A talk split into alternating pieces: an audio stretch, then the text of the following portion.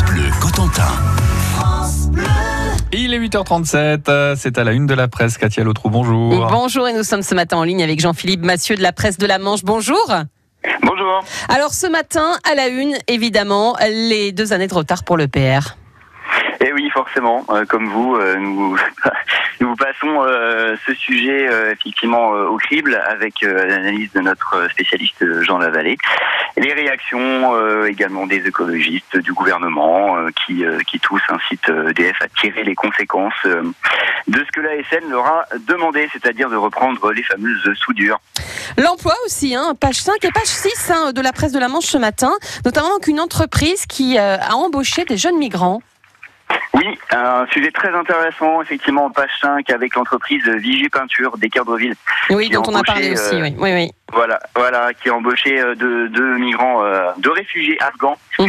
euh, grâce à un dispositif mis en place par la directe Pôle Emploi, notamment. Et donc, c'est une expérience très intéressante à, découvrir et qui, qui, on espère, pourra se déployer ailleurs. Et également aussi en page 6, un autre sujet emploi avec une charte qui a été euh, signée hier par euh, l'entreprise, par le, club d'entreprise AISCO, Association Industrie et Services pour les systèmes complexes, à Beaumoag, avec euh, Benoît Arrivé et le préfet de la Manche, le nouveau préfet de la Manche. Donc là aussi un dispositif pour essayer de re- remettre euh, à l'emploi des, des demandeurs, alors qu'on est déjà dans un département, euh, il faut le signaler quand même, avec un taux de chômage très bas, de 6,5%, euh, que beaucoup rêveraient d'avoir, comme l'a signalé la représentante de l'État, qui était là hier. Un petit clin d'œil aussi dans la presse de la Manche ce matin, le passage de l'Hermione à Saint-Va.